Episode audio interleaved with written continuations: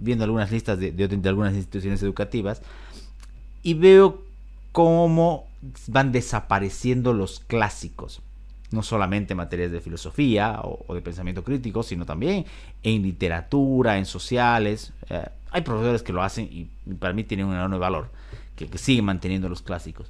Pero más allá del, campo educativo, mi pregunta era eso. ¿Qué hacemos con los clásicos?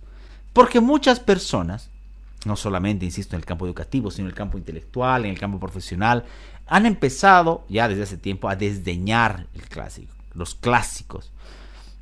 ¿Por qué? Porque se afirma que son obras que están fuera de tiempo, o de que no representan ya nuestra realidad, o de que nuestros problemas son diferentes. Y efectivamente, el mundo ha evolucionado, nadie lo va a negar. Pero ¿dónde está el valor de un clásico? En la trascendencia que tiene para haber roto ese margen de los siglos inclusive. Y no solamente el margen temporal, sino también el margen espacial.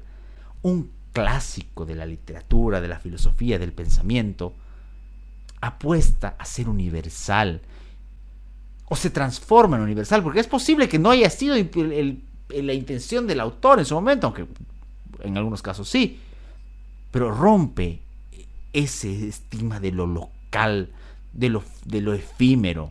Por eso seguimos leyendo a Platón, por eso seguimos, seguimos leyendo a Maquiavelo, por eso seguimos leyendo a, la Odisea, por eso seguimos leyendo los clásicos, a Cervantes, intentamos eso. Y hay mucha gente que me dice, no, no, es que eso es muy complicado para los jóvenes de ahora. Y volvemos al hecho de lo que decía hace rato.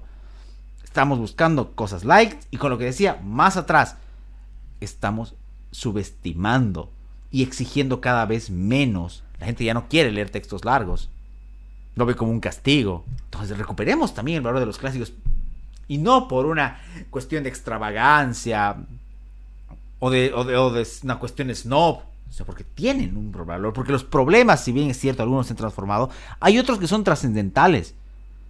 El problema de la muerte, el problema del amor, el problema de la soledad, el problema de, gobernar, de cómo gobernar, siguen siendo cuestiones que vienen desde hace siglos. Y tal vez, solo tal vez, el haberles volcado la cara y el haberlos archivado, sea una de las tantas razones de nuestra decadencia. No es que los vayamos a tomar al pie de la letra, ni que creamos que son manuales, por supuesto que no, pero son algo que nos ha dejado testimonio, no solo histórico, sino de contenido.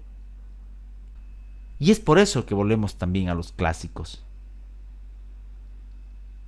Voy a quedarme sobre el final con una línea de este fantástico libro de David, eh, de, perdón, de Michel Onfray sobre Henry David Thoreau, se llama Thoreau el Salvaje. Y justamente reflexiona sobre eso.